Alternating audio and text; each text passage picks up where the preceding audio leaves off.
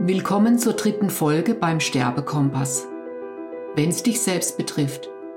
Der Mutmach-Podcast. Wir bieten praktische und kompetente Informationen und Hilfestellungen zum Leben, dem letzten Lebensabschnitt und würdevollem Sterben und Tod. Wir wollen Mut machen, uns zuzuhören und sich dadurch selbst mit dem Thema Sterben und Tod auseinanderzusetzen. Denn auch wenn wir es oft nicht wahrhaben wollen, es ist noch niemand nicht gestorben. Es geht uns also alle an. Die heutige Folge ist ein wahres Mutmachgespräch mit der wunderbaren Michaela Dimitriewicz aus Wien, die als betreuende und begleitende Angehörige dieses Jahr ihre Schwiegermutter in ihrem Sterben intensiv begleitet hat. Darüber hinaus schildert sie uns ihren ganz persönlichen Weg, wie sie dazu gekommen ist, sich bei Moki Wien, der mobilen Kinderkrankenpflege, als Ehrenamtliche zu engagieren. Liebe Michaela, danke, dass ich heute mit dir sprechen darf und dich ein bisschen interviewen darf. Das heutige Thema ist ja eben die Perspektive und das Erleben der pflegenden und betreuenden Angehörigen bei Menschen, sterbenskranken Menschen, die in ihrem Sterbeprozess sind. Und für unsere Hörerinnen und Hörer einfach nur noch ein kurzes, eine kurze Erklärung. Wie haben wir uns kennengelernt? Wir sehen uns heute tatsächlich, ja, das erste Mal live und in Farbe, haben uns jetzt äh, eben im April, also um die Osterzeit, ne? Ein bisschen später, Anfang Mai. Anfang Mai. Ja irgendwie als Ostern ja, abgespeichert. Ja, Anfang ne? Mai, Mai, das war mein Geburtstag. Ah ja, genau, genau, genau. Haben wir uns kennengelernt, äh, ein, einfach über einen Arzt, der mich angesprochen hat, ob ich ähm, einer Patientin von ihm ein bisschen äh, weiterhelfen könnte, Ratschläge geben könnte, weil die Schwiegermutter äh, in einer kritischen Situation mhm. ist. Genau. Mehr will ich jetzt gar nicht erzählen, sondern äh, genau. meine, meine Frage jetzt an dich eben, wie hast du diese Zeit erlebt ähm, in der Begleitung deiner Schwiegermutter? Und ähm, ja, die Fragen waren einfach auch, oder du kommen wir später mhm. dazu, oder du kannst auch gleich beantworten, ist die Frage, ist so dein Informationsbedürfnis, was es in der Zeit gebraucht hat, ähm, gestillt worden von außen. Ja, deine Augen gehen schon nach oben. Eben, das ist nämlich eine ganz schwierige, weil das sehr viele Menschen eben sich gar nicht gut ähm, sowohl betreut informiert und informiert. betreut ja. fühlen. Genau. Stimmt, genau. wie wie hast du diese Zeit äh, ja. äh, und auch natürlich ihr jetzt als Familie ja. erlebt? Also zu, zu dem einen bestimmten Thema habe ich ja, ich bin ja eine Ausnahmesituation, Ausnahmeperson, weil ich ja mit dem Thema zu tun ja. hatte und habe und deshalb gewusst habe auch, wo ich mich melden muss, wen ich anrufen muss, wären wir nicht in der Situation gewesen, wir waren ratlos. Mhm. Dann kam dazu, dass ich gedacht habe, ich kenne mich eh gut aus mit äh, palliativen Sterbebegleitung und schreckt mich da auch nicht. Aber in dem Zustand, in dem meine Schwiegermutter dann plötzlich war, äh, ist bei mir auch eine leichte Panik und Nervosität mhm. und die stirbt jetzt. Mhm. Also nicht jetzt, aber die wird jetzt demnächst sterben. sterben. Ja. Die ist nicht mehr, das geht nicht mehr. Mhm. Boah, also gut, wen rufe ich an? Und dann habe ich zum Glück schon ein paar Personen auf meiner Liste. Mhm mein Mann und seine Schwester, die wirklich direkt Angehörigen waren, teils eher, danke, dass du das übernimmst. Mhm. Mhm. Weil, und meine, meine Schwägerin ist Ärztin und glaube ich, hat ganz gute Ideen und hat auch ganz viel letztendlich dann auch in den Sterbetagen äh, machen können. Aber so die Grundschritte, was mhm. ist jetzt zu tun, äh, war dann mein Part und ähm, mhm. und, kann, dann, äh, du sagst es, kam dann plötzlich also ist es ist, Na, ist die also Verschlechterung die, die, war das eine sogenannte Krise ja, irgendwie war es dann schon unglaublich. Wir waren zwar, also sie hatte Demenz mhm. und wir waren natürlich voll im Thema, zwei ja. Jahre oder länger sogar, also wirklich ungefähr drei Jahre war das mhm. ganz massiv, am Ende ein bisschen intensiver, aber Aber dann doch, also es kam einfach ein Zusatzding, wie es halt oft so ist. Sie mhm. hatte eine Thrombose im Bein und eine Lungenembolie. Und da kam sie ins Spital und davor wurde sie 24 Stunden pflegerisch versorgt. Mhm. Von, also sie lebt, von, lebte, lebte nicht bei euch? Haus, mhm. in ihrem eigenen mhm. und hat ihren Sohn gebeten, bitte versprich mir, dass ich da bleiben kann. Mhm. Auch in der beginnenden Demenz, mhm. wissend, was auf sie zukommt, auf uns hat sie gebeten, um zu bleiben. Mhm. Und wir haben alles versucht, was auch nicht so leicht ist. Die Pflegerinnen waren wirklich schwierig. Also mhm. eine war fix da, ein, das ist dann ungefähr ein Dreivierteljahr brauch, brauchte sie 24 Stunden Hilfe. Eine Pflegerin war von Anfang an dabei und die zweite hat immer wieder gewechselt. Mhm. Und hat wenn man, sich so alle drei Monate Die haben sich aus, wechseln ähm, alle zwei Wochen. Alle zwei Wochen. Mhm. Ah, okay. Und dann steht man am Amt und muss die immer abmelden und anmelden und dann steht man in der Schlange mit zehn anderen, die erzählen dann, was ist mit ihnen? Haben sie auch so Probleme mit der Pflegerin? Mhm. Wir finden keine und dann wieder eine mhm. neue, ah, da muss man es anmelden, da muss man mhm. wieder aufs Amt und muss die wieder abmelden. Mhm. Also meine Schwiegermutter hat in Niederösterreich gelebt und damit hat sich einiges Schwierigkeiten ergeben, aber sie war zu Hause. Mhm. Dann kam sie durch diesen Vorfall ins Spital nach Tulln mhm. und wurde dort, also ist gleich einmal wund gelegen nach drei Tagen. Das haben wir zurückgekriegt mit Kubitus am Rücken. Mhm. Und war, ist zurückgekommen und war im Pflegefall. Auf, mhm. von einer Minute auf, auf die, die, andere. andere. Sie mhm. wollte nichts mehr bewegen Mhm. Sie war vorher schon eher unwillig aufzustehen und unwillig Bewegung zu machen, war schon ziemlich abgemagert, wirklich, hat mhm. kaum gegessen, mhm. war wirklich schwierig. Und dann war es vorbei und wir mhm. waren plötzlich Bett. Mhm. Dann kein Pfleger darf die Person heben, also man braucht einen Hebekran oder wie das alles heißt. Wir waren total weg, was man alles plötzlich besorgen haben müssen. Mhm. Also so ein Pflegebett. Ja, Pflegebett und, und ja. eine Matratze, Matratze damit die Kubitus-Matratze. Ja. Dann kommen, die haben natürlich uns dann äh, jemand geschickt, der die Wunde versorgt. Mhm. Äh, das ist natürlich ganz schnell immer schlechter geworden. Mhm. mhm. Und, und dann, äh, und dann geht es ganz schnell von einem ins andere. Mhm. Und dann haben wir uns gedacht, oh je, na das ist jetzt aber traurig, sie geht so schlecht. Und dann wollten wir wegfahren übers Wochenende, meinen Geburtstag feiern. Und ich komme ins Zimmer und sage, Sascha, wir können nicht fahren, die stirbt. Mhm. Nein, der war auch so ganz, ach so, naja, was, sie ist schlecht beieinander. Wir waren dann richtig so, ich glaube, ich habe das dann wirklich laut ausgesprochen. Gesprochen. Na, da mhm. geht nichts mehr. Wie mhm. lange das auch dauert, das haben wir nicht geahnt. Mhm. An dem Wochenende haben wir schon geglaubt, das ist bald. Mhm und haben alle angerufen, Enkelkinder, und haben gesagt, wir wissen es einfach nicht, aber das schaut ganz schlecht aus. Ja, der Oma ja. geht es nicht gut. Ja. Und alle haben sofort beschlossen, wer in der Nähe war, wir kommen. Ja da haben wir ja noch getextet, ne, mit, weil deine eine Tochter im das Ausland war, so war in der Situation. Also wir haben ein Kind in, in ähm, Australien, die ist ausgewandert, und ein anderes Kind war gerade auf Reisen in mhm. Asien. Und die haben wir natürlich nicht verständigt. Mhm. Aber die anderen sofort, mein, unser Sohn hat auch sofort gesagt, na, ich komme. Da haben wir ja nicht gewusst, dass das noch ein Weg wird. Aha. Aber es hat wirklich schlecht ausgeschaut. ausgeschaut und ja. wir haben es nicht einschätzen können. Mhm. Wir waren eben auf uns gestellt. Ja.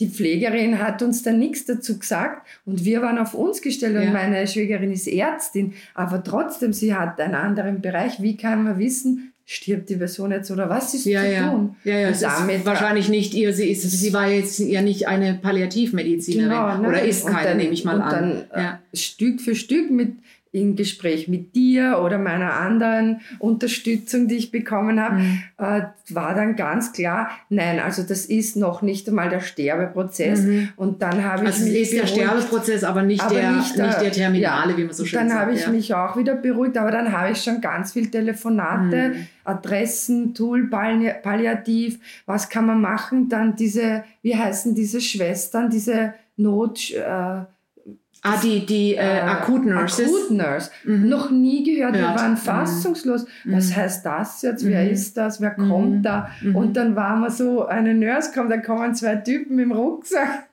und sagen, aha, wie die Dame ausschaut, sie brauchen ganz was anderes. Sie brauchen ein Medikament, das sie äh, kriegen soll und wir, uh, das geht jetzt los, was für mhm. Opiate oder was mhm. braucht sie? Also wir waren dann doch alle kurz mal überfordert. Mhm. Die Enkelkinder kamen und sind weinend am Bett gesessen. Also es war wirklich eine ganz starke Ausnahmesituation. Mhm. Und dann sind wir Tag für Tag, Stunde für Stunde in das langsam in das Szenarium reingewachsen.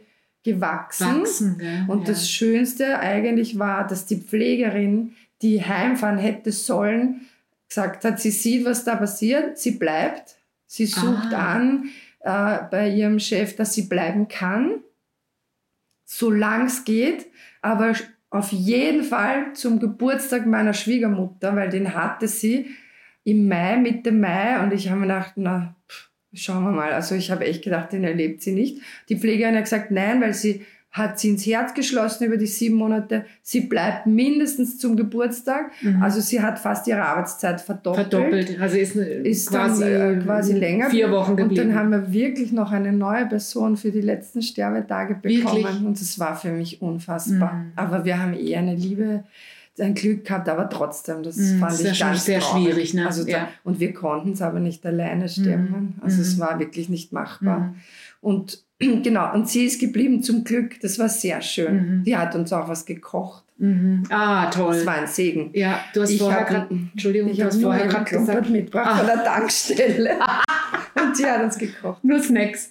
Ja, genau. Ja, ja. Du hast vorher gerade gesagt, die, die Pflegerin war aber war nicht jetzt ausgebildet Nein, im Bereich. Kein äh, Palliativ, kein, kein äh, eigentlich in der Pflege ist sie schon, ja, aber war die dürfen schon, also die Personen nicht mehr heben. Und, ah. und wir konnten ja die Frau nicht im Kran.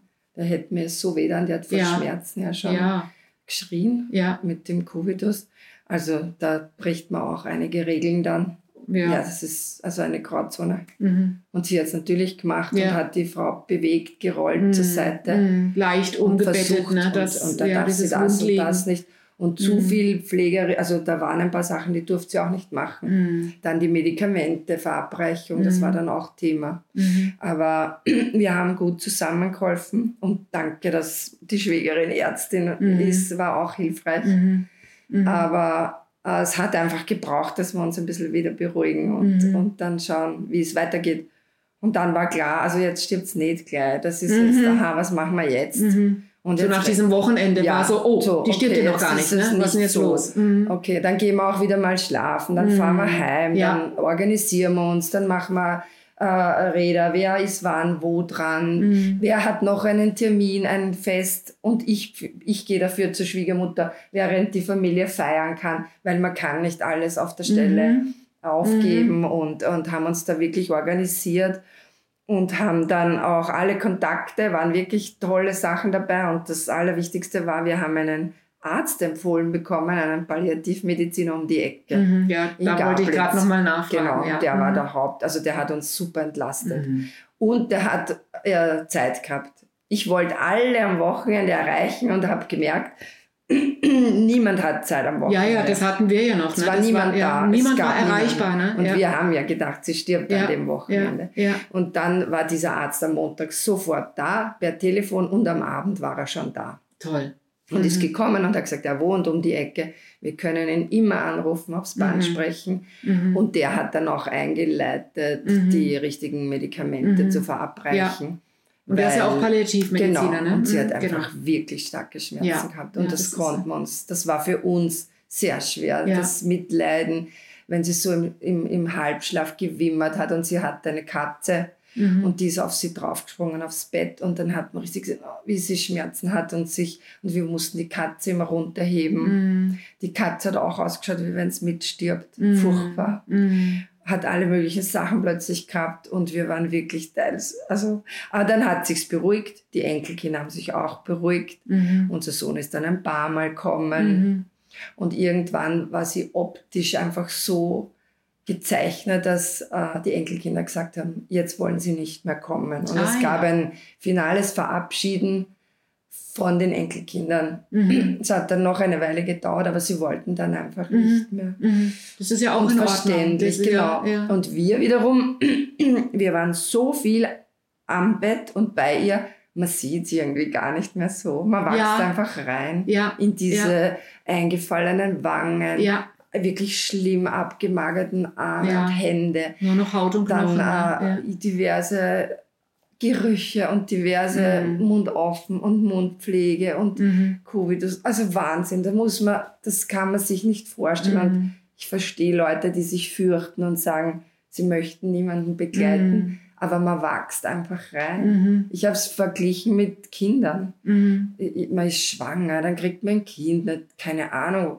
Wenn man von null denkt, was mache ich mit einem Schulkind, das kann man sich nicht vorstellen. Vorstellen steht. Zuerst einmal schwanger sein, mal schauen, was da passiert. Ja. Und so ist das. Das und, auch, und ja, dann ja. hat es letztendlich drei Wochen gedauert. Mhm. Und dann war es auch Teil Drei Wochen. Ja. Mhm. Dann Und war sie, war sie noch Geburtstag ihren- ansprechbar? Nein, ja, ja, naja. Na, also, oder wann hat sich das so, Das halt- war sie am Anfang noch ansprechbar? Es war halt, es ist, wir haben dann überlegt, wie das genau war, weil sie ja eine Demenzpatientin war. Das macht ja alles ein bisschen schwieriger. Ja. Jetzt hat war sie die euch so so vorher schon noch verwirrt. Vor, vor der Krise noch Genau. erkannt als engste Zum- Familie? Ja, genau. Okay. Mhm. Schon ganz gut sogar, auf jeden Fall ihre Kinder, mein Aha. Mann und meine Schwiegerin.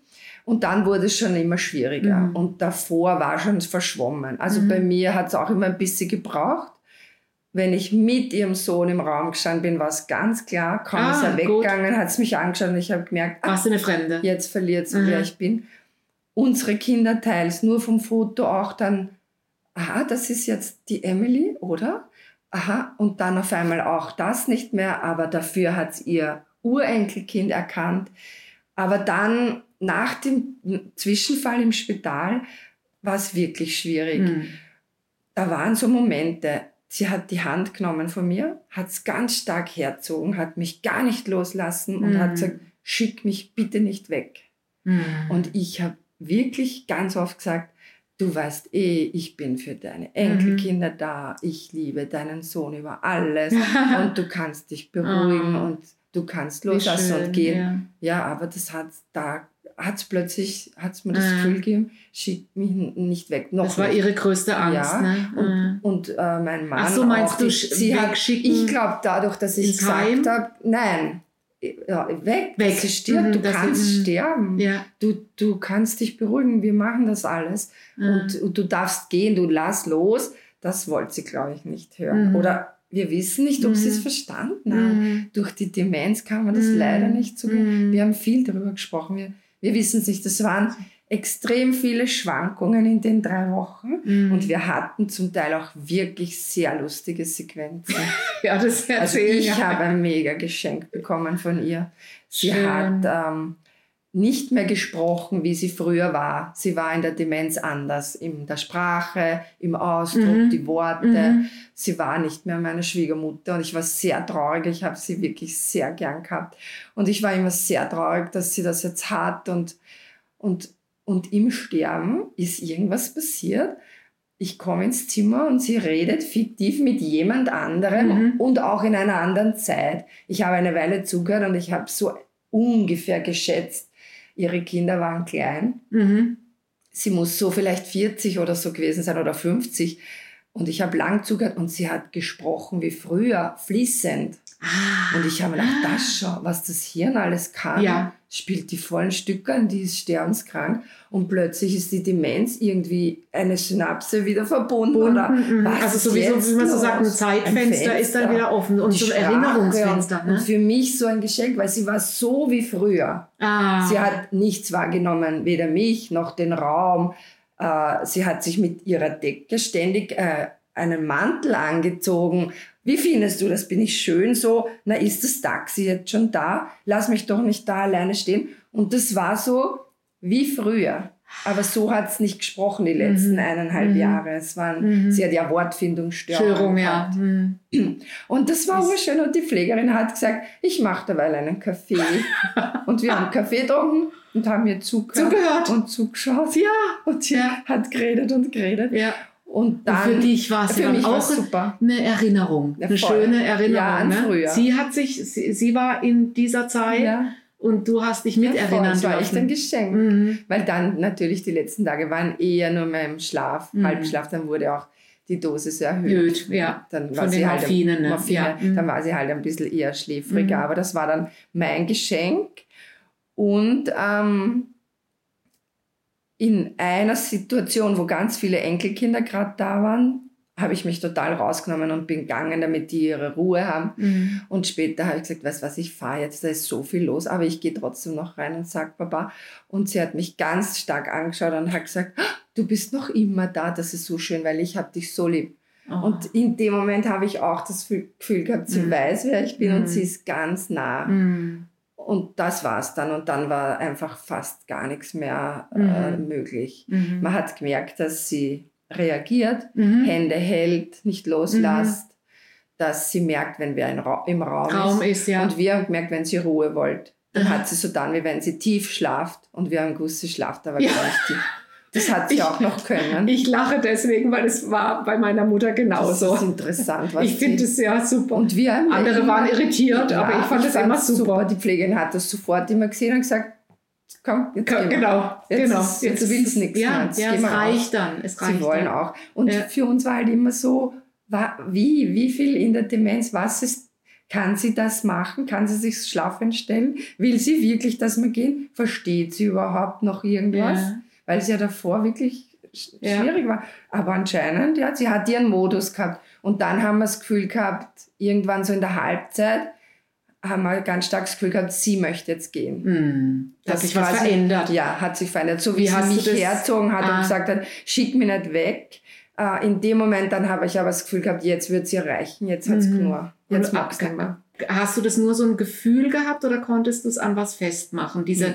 Diese Erkenntnis, du hast ja jetzt gerade gesagt Halbzeit und äh, also irgendwas hat sich ja, Ja, sie war, gedreht oder sie ist war dann wirklich, wirklich eigentlich wie, wie schon weg. weg. Ein bisschen Mhm, so. sagt also, man ja auch, man kann das gar nicht in Mhm. Worte beschreiben oder Mhm. und es war auch nicht die Morphine jetzt so Mhm. hoch. Wir Ja, haben ja, ja. wirklich notwendigst, damit ihre Schmerzen einfach Mhm. gedeckt Genau, sind. dass sie Also schmerzfrei sie ist, so war weit nicht wie möglich. schon im Delirium, das haben wir Mhm. dann später gesehen, das kommt ja dann auch noch. Ähm, aber sie hat nichts mehr trinken wollen und nichts Mhm. mehr essen wollen. Mhm. Essen war so und so Ja, abgesagt. ja, In ja. Wahrheit hat sie das letzte Mal im Tulln gegessen und wir haben dann ausgerechnet, fünf Wochen. Hat sie nichts gegessen? Ja, eigentlich. Meine Güte, Aha. das ist wirklich Und was lang. geht, wie kann ein Mensch Ist das noch, interessant? Ja, voll. Ja. Und wir haben dann eben mit dem Wasser, wir haben uns dann so Sorgen gemacht, Mhm. diese Idee, jemand der äh, verdurstet und wie Mhm. ist das jetzt? Mhm. Und was können wir jetzt machen? Und Mhm. wer sagt uns jetzt, was zu tun ist? Mhm. Und ja. wie ist das jetzt? Ja. Und, äh, furchtbar alles. Ja, ja, das ist ja die größte Angst. Also, Also, da- das die hört man- Angehörigen. Genau, die und größte Angst sie, der Wir Angehörigen. wissen es einfach nicht. Ja, im Sterbeprozess ist es halt total völlig normal, dass der Sterbende das Essen und Trinken Verweigern. einstellt. Ja, einstellt, weil es, weil es Und nicht ich mehr. glaube, es gibt sicher viele Angehörige, die das nicht akzeptieren Genau. und weitermachen. genau. Und und damit verlängert man verlängert den, man, aber den das ist der. Leidensweg Ja, das ist auch. ein Leidensweg. dann. Und da waren wir uns einig. Toll. Und es war schwer. Ja, Und für die Enkelkinder war es unpackbar. ja, ja. Wir haben nicht mehr viel drüber geredet, über Details. ja. Wir drei haben beschlossen, also der Mann von meiner Schwiegerin auch, wir haben beschlossen, wir halten das aus. Mhm. Das ist jetzt so, was Mhm. ist zu tun? Mhm. Und ich habe eine Person gehabt, mit der ich zusammenarbeite äh, seit sieben Jahren bei der Caritas Soziales. Mhm. Die äh, Silvia Langthaler macht äh, ähm, eine Trauergruppe für Kinder und Erwachsene. Ähm, und mit ihr arbeite ich schon ganz lang. Und ich habe sie angerufen und sie hat gesagt, so, wir telefonieren jetzt jeden Tag. Du sagst mir, wie es dir geht und du sagst mir, wie sie ausschaut und was, sie, was ist der Stand bei der Schwiegermutter. Mhm. Und da wurde ich super gecoacht. Okay, Mhm. jetzt Essen, Trinken aus. Okay, jetzt kommt Mundhygiene, jetzt kommt Genau. das. Äh, was, äh, Wer macht die Mundpflege? wer macht was? Was könnt ihr? Wie und ich habe Sie gesagt, ich kann das ganz schlecht. Das geht für mich ganz Ja. schlecht. Und dann, äh, okay, was aber ist noch gut? Und ich, ja, ich schmiere die Haut ein, Mhm. ich, ich bringe Duftöle. Mhm. Äh, ja, und jetzt, wie schaut sie aus und was kommt und Mhm. was sagt der Arzt? Und Mhm. den hat sie mir auch empfohlen, Mhm. mit denen hat sie zusammengearbeitet. Mhm. Und damit war ich, to- ich war total beruhigt Mhm. und total. Weil du einen Leitfaden, Ja. du hattest jemanden, der dich da durchcoacht, ja, im und wahrsten Sinne des Wortes. das ist normal. Jetzt kommt aber noch das. Mhm. Und dann reden mhm. wir wieder. Genau. Und, und für mich war wichtig eben dieses, okay, was passiert, wenn sie jetzt kein Wasser mehr aktiv trinkt? Mhm. Und da war klar einfach, glaube ich, sie wollte einfach wirklich ja. nicht. Ja. ja. Ja. Und wir haben uns wirklich brav dran gehalten. Toll, ja, das, das, das. Und wir haben dann so kleine Schwämmchen gehabt. Mhm. Und da hat sie schon manchmal intensiver dran gesaugt, gesaugt ja. und auch die Lippen geschlossen. Mhm. Und manchmal hat sie überhaupt nicht reagiert. Ja. Und ja, und dann haben wir gewusst, jetzt wird's, wie lang geht das noch? Und das war auch noch lang. Wie lang kann ein Mensch ohne Nahrung und Flüssigkeit auskommen. Es war unglaublich. Ja, ja. Ja, das ist eigentlich das, das, das Erstaunliche, Erstaunlich. wenn, man, wenn man diesen Prozess ja. mal begleiten durfte. Das ging mir ja. auch, dass ich, ich hätte das äh, ohne das eigene Erleben, eben ich habe ähm, beide Eltern äh, in, ihren, in ihr finales mhm. Sterben äh, begleitet und dann in den Tod. Und ich hätte das vorher auch nie geglaubt und, und glauben können. Äh, ähm, aber man darf eben in diesem Prozess ähm, wir vergleichen ja immer mit, mit, wenn man noch fit ist und ähm, also uns wird es uns ja. wird's aus der Kurve hauen. Genau. Wir würden tatsächlich das verhungern und verdursten. Als Angehöriger, ja, das darf ein, man nicht. Genau, und ein ja. alter Mensch in dem Sinne, in, was wir in den Köpfen haben, verhungert und verdurstet nicht. Er genau. stellt das Essen und Trinken ein, weil er stirbt. Ja. Und weil es letztlich, das ist, das ist im Prinzip ein, das ist äh, jetzt in diesem Stadium keine bewusste Entscheidung mehr. Es gibt ja auch das sogenannte Sterbefasten, ja, das ist was genau, anderes. Da gehen, wir heute, da gehen wir heute ja. nicht drauf ein, ähm, sondern weil das jetzt dann ein natürlicher Prozess ist und letztlich ist es auch eine Entlastung für, das, für, das, für den ganzen Körper. Das ja. haben wir stark gemerkt. Genau, eben wenn, wenn Angehörige nur sagen, trink doch noch was und isst doch noch was. Anstrengend. das, das kann das, sie nicht mehr. Das, das können sie nicht. Ja, das, das kann auch ich, tatsächlich die Organe, also ganze gelernt. Verdauung. Genau, das mhm, habe ich dann wirklich gelernt und mhm. habe bemerkt und das wurde mir dann auch so erklärt und das war uns ganz klar, Sterben ist ein wirklich anstrengender Prozess ja. für den Patienten ja. und den darf man nicht stören. Ja. Auch nicht zu sehr mit seiner Anwesenheit und schon gar nicht, wir haben wirklich gebeten, weil es sind laufend an ihre Freunde gekommen, wir haben wirklich gebeten, dass die Leute nicht so oh, weinen und so ja. oh, und zu viel sprechen, sondern mm. wirklich ein bisschen Ruhe und, mm. und wir wollten ja, sie, wir wollten sie dabei nicht stören. stören es war eine schön. ganz eigene Stimmung ja. und wir waren, wir haben das total respektiert. Mm. Wir haben auch nicht, während wir stundenlang gesessen sind, Hand halten oder einfach im Raum sein, nicht uns unterhalten. Mhm. Die Pflegerin hat ein bisschen geneigt zu plaudern und mhm. ich habe immer gesagt, geh mal raus. Mhm. Oder dass man den Patienten wirklich überhaupt nicht stört in seinem mhm. eigenen Prozess. Und, ne? und Sterben ja. ist sicher für die Organe, zieht sich alles zurück. Ja. Ja. Und dann sieht man es ja auch, ne, dass mhm. die Gliedmassen werden quasi abgeschalten. Genau. Und da habe ich, ich habe zwei Kinder geboren, mhm. Hausgeburten. Es war für mich ganz gleich.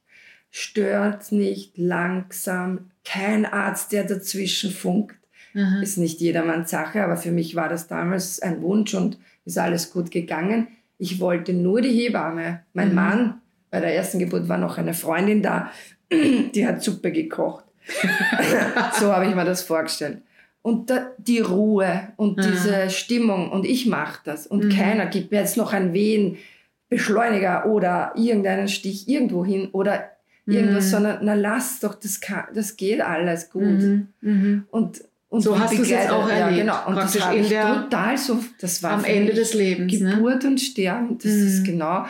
Und wo geht's dann hin? Nach der Geburt habe ich ein Baby im Arm. Mhm. Und wo geht's dann hin? Man stirbt, das ist so anstrengend. Wo geht man dann hin? Was ist dann? Mhm. Dann natürlich haben wir uns ganz viel unterhalten mhm. in den mhm. Pausen. Mhm. Was denkst du? Was ist da los? Mhm. Wie ist das? Mhm. Und was macht das jetzt mit uns? Und das waren total schöne Gespräche. Erstens bringt es die Familie zusammen. Man unterstützt sich. Das Essen war ganz wichtig. Und ich habe immer die besseren Sachen noch mitgebracht, weil wenn man da um drei, vier in der Früh braucht man wirklich was ja. Zucker. Ja. Dann ja, ja, ja, ja, Croissants ja. einpackt. Ja. War ist noch ein Croissant frei? Ja, schaut mal, was ich alles bringe. Ja. Er bringt halt auch einmal was Gescheites. Und das war dann auch streckenweise lustig, ja. gesellig, ja. ein Zusammenkommen, ein Managen. Jetzt kommen ihre Freunde, jetzt hat sie Geburtstag mhm. und ist schon halb weg. Wie kann man das organisieren? Ja. Kann man ja Blumen bringen? Ja. Was kann man machen? Ja. Und ja. wir haben ganz viel gelernt in den drei Wochen.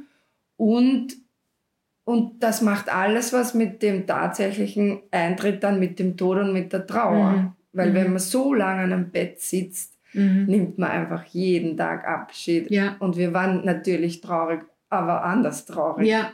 Ja, weil ja. wir haben uns wirklich verabschiedet. Ja, ja, und ihr konntet euch auch verabschieden. Und toll, ne? ja. Es hat, ja. Also wir sind sehr dankbar, mhm. dass sie zu Hause war, dass es geklappt hat, dass wir Pfleger Unterstützung gehabt haben von allen Ecken und Enden. Aber wenn man von 0 auf 100 da dazu kommt, sehr schwierig. Mhm. mhm. Du hast gerade im Eingang gesagt, weil ich denke, das ist ganz interessant jetzt auch ähm, eben für unsere Hörerinnen und Hörer. Du hast gesagt, wenn ich nicht schon so viel Erfahrung gehabt ja. hätte, hätte es mich wahrscheinlich noch ganz anders ja. aus der Kurve gehauen oder vielleicht sogar überfordert. Sogar überfordert und, und ich ja. gesagt, ich kann das nicht. Kannst du das kurz sagen, was dein genau. Hintergrund ist? Also der Hintergrund ist, mein Bruder ist verstorben mit 45. da war ich 40 und der ist in der Nacht gestorben mhm. an einer Thrombose mhm. und einer Lungenembolie. Mhm. Und ähm, äh, hat das haben wir zu dem Zeitpunkt nicht gewusst, hatte eine Gerinnungsstörung. Das wussten wir aber nicht. Das heißt, er ist in der Nacht gestorben und wir haben ihn alle nicht mehr, also ich habe eingeleitet die Kette, mhm. da ist was passiert, der geht nicht arbeiten, das macht mein Bruder nicht. Mhm. Mein Mann hat gesagt, das stimmt was nicht. Ich habe gesagt, ich rufe die Rettung und Feuerwehr und der hat zu mir gesagt, ich muss vor Ort sein. Und mein Mann hat gesagt, ich mache das und ist hin und mein Bruder lag im Bett schon halt im, wie eine Art Koma. Mhm. Die haben ihn runtergehoben und in dem Moment ist er verstorben. Mhm. Ich habe ihn dann nicht mehr gesehen. Das würde ich mhm. heute alles anders mhm. machen, aber leider, mein Mann hat ihn gesehen, schlafend. Ähm, wie schlafend, ja. ganz ruhig. Aber ich hätte hinfahren sollen, ich hätte dort sein sollen. Er wurde mir über Nacht weggenommen. Mhm. Und das ist ein erschwerter Trauerverlauf. Das weiß ich jetzt. Ja. Und ja. ähm, mein Vater ist kurz darauf an Krebs erkrankt und eineinhalb, nicht einmal zwei Jahre später verstorben. Und ich bin ins Spital und ich habe gesagt, ich bleibe, mhm. weil ich will jetzt zuschauen, weil mhm. mir nimmt man nicht schon wieder wem weg über Nacht. Ja. Ja. Und meine Mutter hat mich bewundert und mein Mann ist dann heimgefahren und ich war dann bei ihm in der finalen Nacht, wo klar war, es könnte sich jetzt nicht mehr ausgehen. Und ähm, er war auch nicht mehr ansprechbar, aber ich bin da gesessen habe ihm die Hand gehalten. Irgendwann habe ich gesagt, es reicht schon langsam, findest nicht. Ich rufe jetzt die Mama an. Mama, kommst du noch ins Spital? Nein. Bin zu ihm hin, habe gesagt, Papa, die kommt nicht mehr, komm jetzt bitte. Es ist so anstrengend, es ist sieben in der Früh und die Morphinpumpe hat gepiepst. Mhm. Ich habe es abgedreht, habe ihn angeschaut. Oh Gott, ich habe mich richtig geschreckt, weil ich bin gesessen. Mhm. Hat er ganz anders ausgeschaut. Ja. Dann bin ich über ihm gestanden. Ich gesagt, na, ah, Wahnsinn, Papa, furchtbar. Und er hat den Atemzug gemacht und ist gestorben. Und das war total heilsam für mich. Mhm. Traurig auch, aber nur kurz. Mhm. Also ich habe wirklich erfahren. Heilsam im Sinne von, weil, weil du dabei sein dabei. So, mhm. so ist das. Das ist auch nicht schrecklich. Mhm. Auch wenn er mhm. schrecklich krank war, aber es mhm. war nicht schrecklich.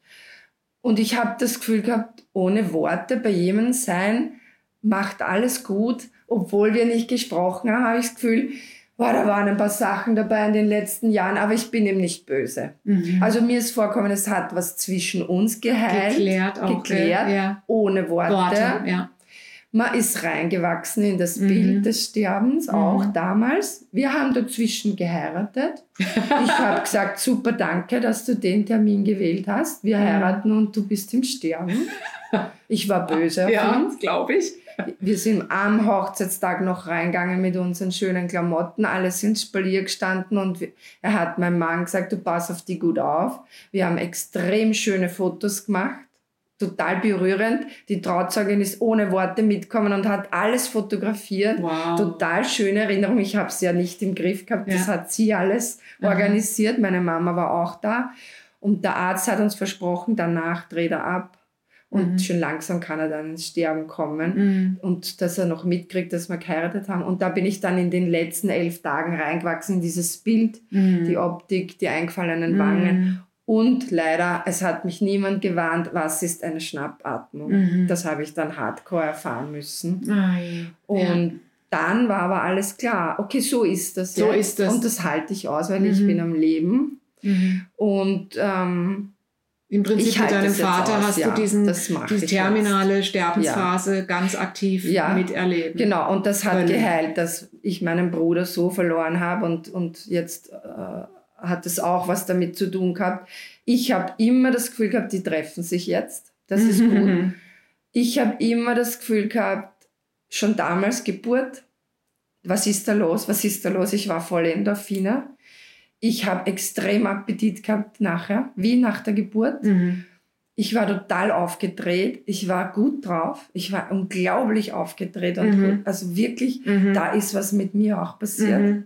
Meine Mutter. Oh wie Gott, so ein Glücksrausch. Ja, ne? voll. Denkt man ja gar nicht. Na, ich komme jetzt ins Spital und verabschiede mich noch. Meine Mutter hat gesagt, nein, ich nicht, ich will ihn nicht sehen. Ich mache dir inzwischen Frühstück und kommt's dann beide. Erzähl mir alles.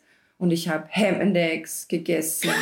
und noch was brauche ich? Was Süßes. Und genauso war es nach meinen zwei Hausgeburten. Mhm. Ich habe nur gegessen. Pizza. Mhm. Bring mir noch was. Mozzarella mit Tomate. Champagner. Und, und ich und alle Leute, der Papa ist gestorben dann traut man sich ja schon wieder nichts mehr erzählen, weil das mhm. schockiert ja die Menschen. Mhm. Was hast du jetzt erlebt? Ja, es war super. Also, pff, er ist gestorben, ja, es war urtraurig.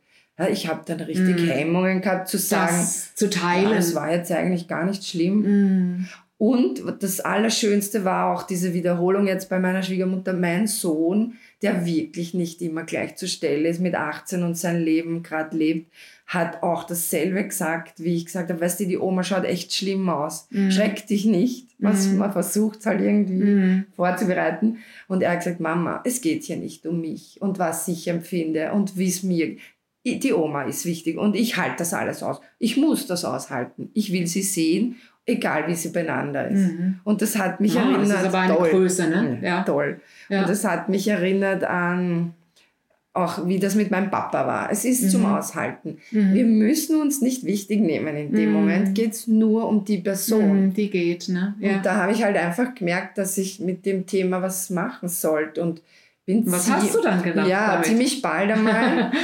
ziemlich bald einmal habe ich erfahren, dass die Kindergärtnerin meiner Kinder, die ich sehr mochte, diese furchtbare Krankheit ALS mhm. hat und sie wurde total fallen gelassen. Sie wurde sofort vom Kindergarten entfernt, weil wir brauchen keine Betreuerin im Rollstuhl. Das haben die Eltern so beschlossen. Ich fand das so furchtbar, dass ich den Kindergarten gebeten habe, ob sie ihr meine Nummer geben können, damit sie mich anruft, weil ich durfte nicht die Nummer kriegen, weil ich möchte mich mit ihr unterhalten, mhm. mich angerufen. Und ich habe sie von da an regelmäßig besucht weil sie war die beste Kindergärtnerin für meine Kinder und ich habe diese Krankheit live erlebt und habe mir gedacht, wie kann man sowas kriegen, wenn man so ein toller Mensch ist. Sie hatte Zwillinge äh, und wollte ganz lange am Leben sein, bis zur Matura mhm. Der Kinder. Und sie hat die Krankheit ähm, bekommen, da waren die Kinder klein, also ein mutiger Vorsatz. Ich habe sie dafür so bewundert. Und nach ein paar Besuchen haben wir zugleich, ohne uns abzusprechen, uns gegenseitig den Vorschlag gemacht, komm doch fix einmal die Woche. Und wir haben uns denselben Tag vorgeschlagen, Dienstag. Wirklich? Und von da an habe ich gewusst, da ist was im Busch mit uns. Und mhm. ich bin dienstags hin. Und nach ein paar Monaten hat sie zu mir gesagt, du musst was machen. Du machst die Lebenssterbe- und Trauerbegleiterkurs. Also, was ist mit dir los? Sterbenskrank und sagt mal, was ich tun soll. Und ich, aha, was ist das überhaupt? Die hat es sehr klar für dich gesehen. Ja. Na, ich kenne da eine, die hat das gemacht und das ist super. Und du kannst mit dem Tod und du kannst mit dem Sterben und dir kann ich alles erzählen. Das kann ich meinem Mann und meinen Kindern nicht antun. Und du hast es gut gemacht mit deinem Bruder und deinem Vater und jetzt, jetzt hilfst du mir und jetzt lern mal, wie das genau geht. Herrlich. Und, und äh, in einem der Fahrtendienst Fahrten hat es mich noch an wem anderen vermittelt, die auch schwer krank ist. Und somit habe ich meine ersten ehrenamtlichen Jobs nur im Austausch mit Blumen, Essen, Schokolade, keine Ahnung. Äh, äh, und habe diese Ausbildung gemacht und bin dann voll ins Thema gerasselt. Und dann habe ich ähm, dann hat mich Momo Kinderpalliativ und Kinderhospiz angesprochen nach der Ausbildung, ob ich mhm. nicht was tun will für sie. Und ich, nein, sterbende Kinder, oh mein Gott, nein. Mhm. Dann kam die CS, äh, die Caritas Sozial ist im mhm. dritten Bezirk. Da wusste ich schon vorher, es gibt den Roten Anker. Mhm. Die betreuen Kinder, wo ein Elternteil gestorben ist. ist. Und ja. da kann man bei einer Trauergruppe mithelfen. Mhm. Und da habe ich mich sofort gemeldet und angefangen. Und dann macht man sich schnell einen Namen in der Branche und dann ist Momo wiedergekommen und hat nochmal angeklopft. Also wir haben gehört und ja, du könntest nicht einfach mal kommen und wir plaudern. Und die haben meine Daten aufgenommen mhm. und ich habe gesagt, bitte, kein sterbendes Kind, es geht sich nicht aus. Mhm. Und die also Momo betreut, Momo betreut eben, ne? mobil Kinder, Kinder, die lebenskrank, ja. lebenslang krank oder ja. sterbend sind. sind ja zu Hause, zu wenn Hause, geht. Genau. Mhm. genau. Es hat das zehnjährige Jubiläum gefeiert. Äh, ich war, ich habe mit meiner Familie immer gesprochen. Soll ich das? Soll ich nicht? Was ist da los? Was mache ich jetzt? Und dann kam der Anruf. Wir haben ein Baby. Und die braucht dringend jemanden, die Mama, zum Plaudern. Mhm. Und ihr passt super zusammen. Aha. Und das Baby, ja, es ist wahrscheinlich lebenslang krank. Also es stirbt jetzt nicht. Aber man kann es ja nicht immer 100% ja. sagen bitte morgen um 8 Uhr der Früh bei der Familie sein. Wir treffen uns dort, du schaust, es ist ganz dringend und wenn nicht, dann nicht, dann Wochenende nachdenken und dann Montag Bescheid geben und wir haben uns begegnet und es war super. Hm. Und dann äh, bin ich dazugekommen und das Kind ist äh, vier Monate gewesen und jetzt ist das Kind sechs Jahre. Und jetzt bin ich noch immer in der Familie. Wirklich? Ja. Toll. Und bei der Caritas mhm. Sozialis mache ich noch immer mit der Psychologin die Trauergruppe für mhm. die Kinder und die andere Psychologin macht eben die Erwachsenen. Mhm. Und da habe ich halt meine Kontakte gesammelt mhm. über die Jahre. Mhm. Mhm. Und hat dir das schon, wenn, wenn du das jetzt rückblickend auch äh, auf deiner eigene Betroffenheit, also wo du dann Angehörige warst, jetzt bei ähm, Okay, das andere war ja zeitlich jetzt dann äh, anschließend nach dem Tod von deinem Bruder und von deinem Vater. Mhm. Aber hat dir das jetzt, weil du gesagt hast, eingangs eben, das hat mir schon geholfen, jetzt auch in der Begleitung meiner Schwiegermutter, ja. dieses, auch diese Erfahrung und dieses, ja. auch dieses Wissen. Ja wie, Auf jeden Fall. Ja, also wie ich Sterben dann, verläuft. Genau, ich habe dann äh, dazwischen, Phasen, ja genau, ja. ich habe dann dazwischen eben die Trauerbegleitung mhm. auch noch gemacht. Und Trauern, ja. Mit dieser einen Psychologin im Kardinal Könighaus in Wien, eine tolle, eine tolle Ausbildung. Mhm. Und da habe ich noch einmal ganz viel gelernt und mitgenommen in den jetzigen Sterbebegleiterprozess mhm. mit der Schwiegermutter, weil da waren dann richtig so die Phasen, aha, das habe ich ja wirklich dann gerade einmal das war dann aktuell, ich habe vor Corona begonnen und nach Corona fertig gemacht. Das heißt, das war ganz brandaktuell ah, und ich ja. habe mich richtig da schon zurück auch noch in mhm. diesen. Konntest du dich noch so erinnern, ja, gell? Ja. An diese, ja. Und, und das hat sehr, sehr geholfen. Mhm. Aber was ich eben schon auch gemerkt habe, ist im Moment, wow, jetzt ist es soweit. Jetzt, jetzt, okay, jetzt betrifft es mich noch einmal näher. Äh, kurz einmal noch, okay, wieder beruhigen und nachdenken und zur Ruhe kommen. Und was ist das Wichtigste?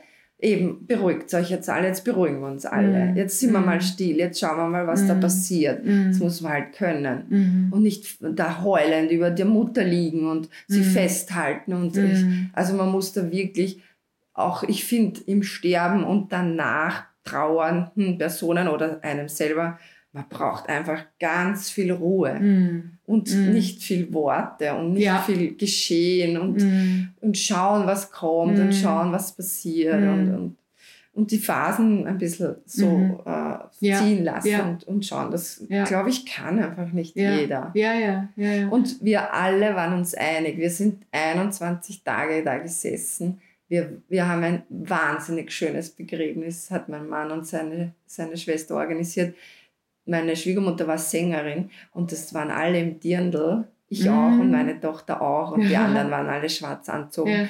Und, und alle haben gesagt, das hätte ihr jetzt so gut gefallen. Und ich war halt auch ein bisschen ihr, ihr Liebling. Und ja. oh, so schön. Sag ich, ja, ja, das ist das Dirndl, das sie am liebsten gehabt hat. Oh, und dann haben schön. halt alle gesungen und mm. es war ein mm. Cellospiel und es war so schön. Mm. Und es war echt schön. -hmm. Und es war auch ein normaler Todesfall. -hmm. Mein Bruder war jung und das war einfach das war Schock. Ja, eben. Und, auch dieses Plötzliche. Das also Plötzliche also über Nacht. Ja also ich stelle mir vor, Autounfall, Unfallopfer, das ist einfach erschwerter Trauer ja, dann. Und genau. wir, wir hatten einfach die Chance. Sie war ähm, 82. Mhm. Sie hat sieben Enkelkinder und ein Urenkel.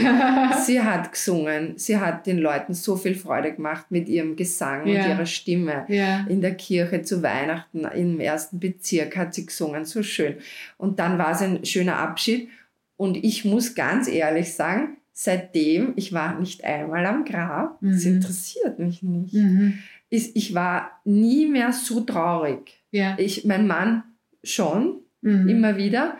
Aber ich, ich habe mich so verabschiedet mhm. und es ist dann wirklich diese Hülle da mhm. gewesen. Mhm. Und das Haus war plötzlich ein anderes mhm. und es war alles für mich plötzlich total uninteressant. Und ich habe ihre Erinnerungen, ich habe ihre Dirndl jetzt geerbt ich weiß nicht, 15, 20, weil sie war eine Sängerin. Musste sie einen neuen und, Kleiderschrank kaufen. Ja, habe jetzt alle, ich habe dieselbe Kleidergröße, herrlich. Wirklich? Ja, oh, so perfekt. toll. Alle Dirndl passen mir wie angegossen.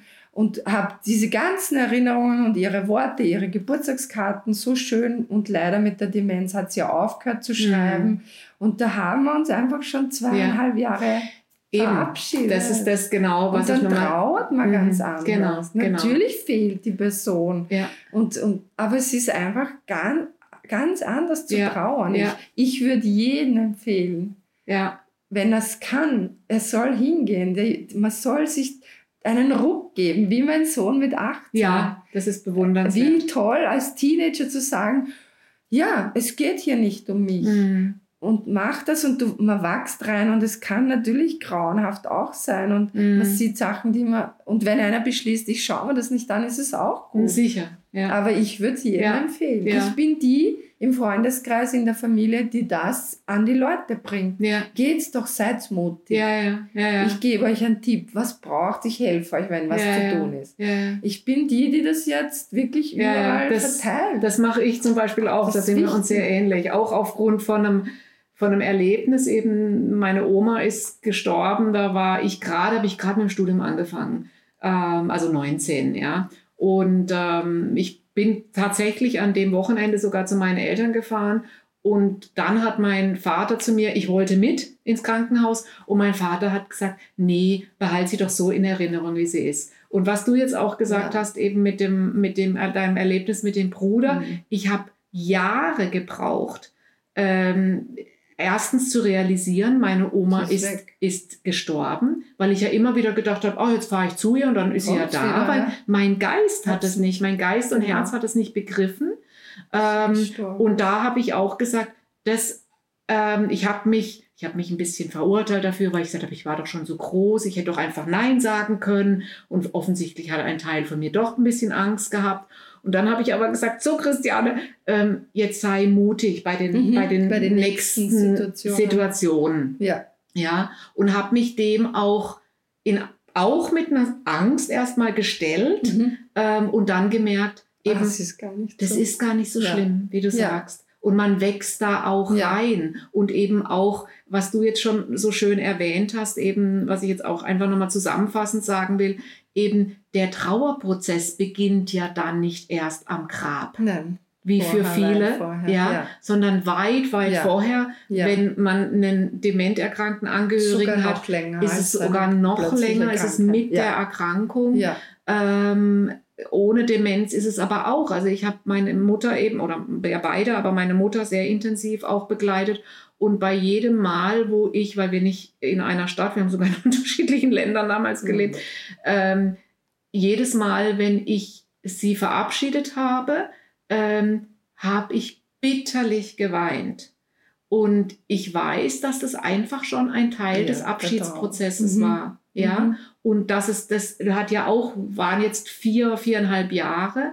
Und ich habe mich auch gar nicht über diese Tränen gesorgt. Ich habe jetzt nicht gedacht, warum weinst du denn jetzt? Du kommst ja in drei Wochen wieder. Sondern mhm. ich wusste natürlich klar, einfach auch mit einer gewissen jetzt äh, Bildung und Schulung in dem Bereich, das ist einfach Teil des, des mhm. Prozesses mhm. schon. Ja? Mhm. Und als sie dann tatsächlich gestorben war, so ein bisschen ähnlich jetzt wie bei dir, war gar nicht so diese dieses Bodenlose. Ja. Ich bin nicht ins Bodenlose gefallen. Genau, das passiert ja, nicht. Sondern es waren ja schon ganz viele, wie man ja. so schön sagt, und du hast es so toll immer auch gesagt, viele kleine Abschiede. Ja. Und dann ist das eigentliche ähm, oft gar nicht so dramatisch, wie man sich vorstellt. Genau. Ne? Ja, Mhm. stimmt. Mhm. Stimmt. Ja, genau so ist das und das nehme ich auf jeden Fall weiter mit und habe schon ganz äh, interessante Angebote bekommen. Meine Tante, Neue die Herausforderung. sehr fit ist, sagt, okay, alles, was ich will, ist, wenn es soweit ist, rufe ich dich an, dann setz dich bitte neben mein Bett. Sag ich, ja, das mache ich sehr Mm. gern für dich. Mm. Und ich spende alles Momo Kinderpalliativ und Kinderhospiz. Oh, Also so, da kommen ist ja halt Leute dann mit toll. solchen Sachen auf mich Toll, zu. wie schöne Kreisschlüsse Ja. dann, gell? Oder ich wurde gebeten, äh, die Mutter eines Schulfreundes zu fotografieren bei der Hochzeit, weil sie hat ihren krebskranken Lebenspartner noch geheiratet in der Mhm. Hospizstation in Mhm. Wien. Und wer kann das fotografieren, wenn nicht du? Und ich kann auch ein bisschen fotografieren. Und ich, ja klar mache ich das. Ich halte die Wahnsinn. Situation aus. aus, ja. Ich kann ein bisschen fotografieren. Ja. Ich habe gewusst, ich nehme da jetzt sicher keinen Ja. Blitz und habe noch ein bisschen versucht, die Hände oder irgendwie schöne Ausschnitte Mhm. zu machen. Und dann komme ich halt in solche Situationen und das hilft alles. Und am meisten hilft es, meine eigene Angst vom Tod. Zu bearbeiten. ja, das geht mir ähnlich. Und da, um das Ja. geht's, weil jeder hat Angst vor Genau. dem Sterben und vor dem Genau. eigenen Tod. Und es Mhm. ist nun mal so, wir sterben alle. Mhm. Und ich habe schon das Gefühl, alles, was da jetzt passiert und was ich bisher gemacht habe und machen werde, hat damit zu tun, dass ich mich nicht fürchten muss. ja. Und Es ich glaube, ich fürchte Mm, mich nicht. mm, es ist ein Proz also du dienst äh, unglaublich viel für andere, aber es ist für dich. Aber in Wahrheit es ist es für ganz viel Prozess, für ja. Und bei mir im Speziellen geht es auch ganz stark darum, es geht nur ums Leben Mm. vor dem Tod. Mm. Und wer nicht gescheit lebt, Mm, ich meine, was soll man sich fürchten? mm, Leb gescheit, mach's Beste, weißt, du hast nur das eine. mm, Und dann, das muss man halt auch immer im Zusammenhang Mm. sehen. mm, ja. Und ich würde jeden wirklich versuchen zu coachen oder zu unterstützen beim Dabeisein. Mm, Und das ist das Schöne, was ich eben in den sieben Jahren bei der Caritas Soziales gelernt habe. Diese zwei Psychologinnen betreuen vom Hospiz, vom ersten Anruf die Familie. Und das Wichtigste, das hat mir so gefallen, die unterstützen die Kinder Mhm. von sterbenden Mama, die mit Krebs in der Hospizabteilung liegt, dann stirbt, begleiten sie, geh zum Sarg, wir Mhm. machen den Deckel auf. Willst, Mhm. willst du das, magst du schauen? Alle Kinder wollen schauen. Die Angehörigen, nein, nein, um ja, Gottes die Willen. Erwachsenen, Die ne. Erwachsenen, das kann man dem Kind nicht antun. Mhm. Das kann man nicht Ja, machen. da ist man heute weiter. die müssen weg, weg, weg. mm, Das hat sich verändert. verändert, Gott sei Dank. Ja, und Gott dann natürlich braucht es eine Person beim Begräbnis, die abgestellt ist, nur die Person Ja. zu betreuen. fürs Kind auch. Fürs ne? Kind. Mm, Oder Nicht Kinder. einfach dann stehen lassen, sondern davor Ja. sprechen, wie kann die ausschauen, wie fühlt sich die Haut an. Dann machen wir zu, was passiert beim Begräbnis. Und die Angehörigen haben ihr eigenes Ding und die ist dann da, um dieses Kind zu äh, coachen und supporten. Und ich finde das so wichtig in Zeiten wie diesen, Mm. dass man der Jugend, den jungen Leuten mitgibt, was ist Sterben, wie Mhm. kann man da tun, damit es eben nicht so weitergeht, Ja. wie es eigentlich Ja. jetzt ist. Alle haben Angst, wollen verdrängen, Ja. wollen nicht sprechen. Und am Land früher war es ja auch ganz schön. Man hat sich im Haus verabschiedet, Mhm. jeder ist gekommen, man hat den Verstorbenen unterm Türstock durchgetragen, dass er sich von seinem Haus verabschiedet. Er wurde aufgebahrt, das hat ja einen Sinn. ja. Drei Tage lang. Drei? Tage, ja, ja, unvorstellbar jetzt. Heute, Die schon panisch. Ja. Wir haben auch bei meiner Schwiegermutter nicht sofort angerufen. Ja. Wir Mhm. wollten das nicht, Mm. weil wenn sie es dann wegtragen, ist es weg. Ist er weg. Ja. Und, und die haben drei Tage sich verabschiedet. Es hat alles Sinn. Diese Mhm. Rituale sind fast Mhm. weg. Mm. Und, und ich habe auch ganz stark damals verstanden, mein Bruder, mein Vater und eine Freundin ist gestorben. Warum tragt man ein Jahr lang schwarz? Mm. Damit die Leute wissen, mir geht es nicht gut. Mhm. Ich habe ja keine offensichtliche Verletzung gehabt und keiner hat gewusst, was mit mir ist. Ich war in Trauer. Mhm. Ach, soll ich mich jetzt schwarz anziehen? Am liebsten hätte ich das gemacht.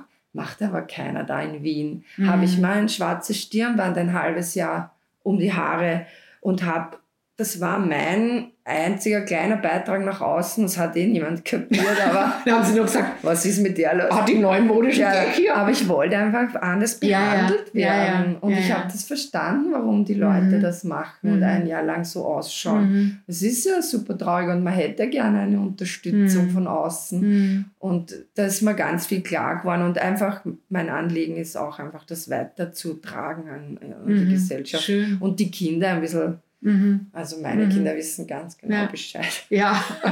die wachsen da jetzt Die wachsen da rein, mit ja. Thema, das ist am Tisch. Ja, ja. Und, und das ist super. Ja, und ich genau. könnte sich vorstellen, die ist gestorben. Das ist so traurig und dramatisch. Und das wird ausgesprochen. Mhm. mhm. Und, und, mhm. und weiß ich nicht, ob mein Lieblingsmusiker jetzt gestorben ist. Ich finde das wird jetzt besprochen, weil ich bin super traurig und jetzt hören wir nur die Musik. Ja. und, die, und da muss man einfach ja, dem nachgehen. Genau. Ne? Ja, und, ja, und das kannst du sehr gut. Und das wird bei uns geliebt. Ja. Und mein Mann hat den schönsten Satz gesagt, nachdem das eben alles vorbei war mit der Schwiegermutter, jetzt verstehe ich dich besser. Oh, weil er einfach halt mein Sterbebegleitungsthema von meinem Papa und alles, was ich da erlebt habe, immer wieder so, oh, das war so ein Erlebnis und das ist furchtbar und Sterben ist furchtbar und wenn man tot ist, ist man tot und dann kommen wir in die Erde und fressen an den Würmer und äh, jetzt reden wir nicht mehr drüber. Mhm. Also auch, er hat halt auch mhm. einen anderen Zugang. Ah, jetzt mhm. hat er ein bisschen einen ja, anderen Weil Zugang. er auch dich, dich dabei beobachten ja, beobachtet durfte mich. und sein eigenes Erleben halt dann. Genau, ja. und final sogar bei der Mama dabei ja. war und wirklich mhm. gesehen hat, aha, okay, so ist mhm. das jetzt. Mhm. Und wie schön war es auch. So traurig, aber auch schön. Ja, ja. Schön. Ja. Gut. Und ich höre raus, vielleicht das noch eben jetzt ähm, als Abschluss, dass du, und ich, wahrscheinlich macht das auch deine Magie und, und die Stärke, die du jetzt auch anderen dann, oder diese Sicherheit, die du mhm. anderen vermitteln kannst, wenn jetzt die Tante auch sagt, bitte sei da bei mhm. mir, sitze bei mir. Also das spüren ja Menschen, ja, dass du das kannst. Und ich nehme mal an, aber das wäre vielleicht jetzt auch nochmal ganz interessant, ähm, von dir zu hören, dass du eben weil du das so gut kannst, aber auch gut ähm, auf dich selber aufpassen kannst. Ja. Also diese sogenannte äh, Selbstfürsorge, Selbstfürsorge, was ja, ja Angehörige, genau. auch gerade Angehörige, die länger jemanden begleiten, ja, was ja ein ganz zentrales Thema ist, damit sie nicht ausbrennen ja, genau. und damit nicht wirklich was dann mit einem selber ja, schief geht. Und ich, ich, wichtig. ich habe das Gefühl, du ja, kannst kann das ganz gut. gut. Und wenn du sagst so, ich feiere das Leben ja, genau. und das du kannst gut auch umschalten. Gegensatz. Und mhm. das finden die Leute dann, die mich fragen, was ich so mache, noch unglaublicher. Du? Aha. Du bist so lustig. Naja. Eben. Eben deshalb vielleicht. Also wirklich so erstaunte mm. Gesichter und es geht mm. wirklich ums Leben, auf sich schauen, ein gutes Leben führen. Es kommt, wie es kommt. Mm. Und wirklich immer auf sich schauen und auch aus Situationen raus, wenn es zu viel ist, muss man auch machen. Und ich schaue ganz gut auf mich und ich habe ein neues Angebot bekommen, äh, das ich mal anhöre von Momo Kinderpalliativ. Und dann ist die Frage, will ich das? Mache mhm, ich das? Du prüfst es erst. Ja, Ganz genau ja. schauen, auch mit der Familie. Es wird mhm. immer besprochen. Mhm, schön. Und, ähm, und dann schaue ich, ist nicht doch vielleicht lustiger, meine äh, Stieftochter in Australien zu besuchen und vielleicht ein bisschen dort zu leben. Mhm. Das muss ich mir jetzt noch überlegen. überlegen. Ja, also gut. so, dass wir wirklich halt immer schauen, aber der Grundansatz war einfach schon, uns geht sehr gut. Äh, mein Mann ist selbstständig wir haben eine sehr gut äh, gehende Hostelkette und mein Ansatz war immer, ich gebe der Gesellschaft was zurück, mhm. es ist was zu tun, anscheinend mhm. kann ich das, dann gebe ich es her, das noch dazu ehrenamtlich und, äh, und ich mag was beitragen. Mhm. Und mein Mann sagt immer, komm ja nicht zurück in die Firma, ich brauche dich da nicht, weil du machst mit dem Thema, du machst das Schwierigste, was es gibt auf diesem Planeten. Du beschäftigst dich mit Dingen und hilfst Leuten. Das kann ich gar nicht, nicht einmal mhm. dran denken. Und es ist so wichtig, mach doch einfach. Das mhm. heißt, ich werde unterstützt von der Familie, Toll. von meinem Mann. Ich mhm. brauche jetzt, also ich finde es einfach auch für mich, mhm. ich bin sehr dankbar, mhm. dass ich mhm. das so leben kann. Und das hilft mir sehr und ich habe ein ich glaube, mit jeder weiteren Erfahrung zum Thema Tod oder Trauergruppe, Sterben, ist meine Lebensfreude gestiegen. Mhm. Ich bin ja immer schon lebensfroh, aber mhm. ich habe schon das Gefühl, okay, mein Bruder, was hätte er da davon? Der hat da nicht geraucht und nicht getrunken, der hat ayurvedische Suppen gekocht und mit 45 stirbt er da mhm. in der Nacht na, was soll denn das? Mm. Na, das mache ich nicht. Mm. Also ich koche auch gerne Ayurvedisch. aber ich koche auch gerne alles Schweinsbraten zum Beispiel und genieße den dann. Und und wir trinken Wein und haben ein schönes Leben und gehen immer auf Reisen ja. und steigen sofort wieder in Flug, ins Flugzeug. Wir kommen zurück von irgendwo und sagen, ah, jetzt sind wir wieder zu Hause, wie schön. Gehen machen wir noch Ende August schnell Griechen vielleicht. Eben hast du ja gerade ja, gesagt, deswegen treffen wir uns diese Woche. Beschlossen. Sehr gut. Das, genau. Ja. Und deshalb, also das schon, das hat's das hat ganz stark, äh, kehrt sie eigentlich um. Also mhm. das Leben ist wichtig und der Spaß und die Freude und die Selbstfürsorge auch, ja. Das ist doch ein schöner Abschlusssatz. Ja. In diesem Sinne ja. auf das Leben. Genau. Und ganz lieben Dank an dich, Michaela, Gerne, dass, du, dass du dich da mir auch so geöffnet ja, hast und äh, dass ich da einfach mit dir eben über, ja, wie, wie, wie geht es Angehörigen, die genau. einfach äh, ja, Sterbenskranke in ihr Sterben und in den Tod begleiten. Vielen lieben Dank. Sehr gerne, danke.